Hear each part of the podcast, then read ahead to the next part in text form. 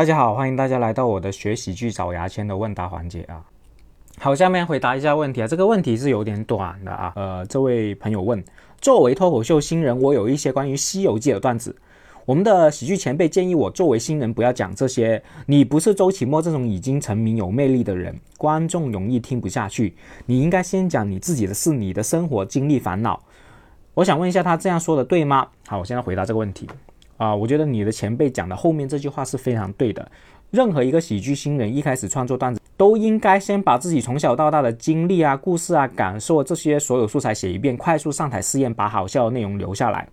之后再到下一个阶段，你要从再从零开始着手发掘你其他事情，比如说你的生活啊，你观察到荒谬的事情啊，或者说什么你说的四大名著这些。然后你的问题里面说我可以讲《西游记》吗？首先你要先问自己，你真的觉得你发现《西游记》好笑之处吗？你真的觉得这些内容是很好笑，很想分享给观众吗？如果是，你就去讲。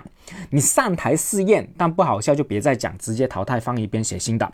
任何事情都能写都能讲，但试验了不好笑就不要勉强，快速淘汰，写新的，再上台试验。你讲的任何素材都跟你是不是新人无关，跟你有没有周奇墨这样的人格魅力是没有任何关系。你应该永远相信观众给你的反馈，观众笑你就把段子留下来，观众不笑你就把段子淘汰了。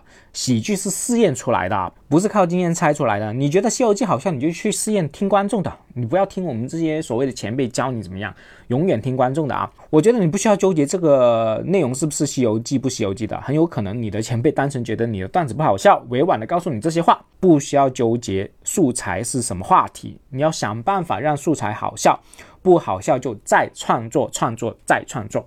好，基本上今天的回答就到这里，拜拜。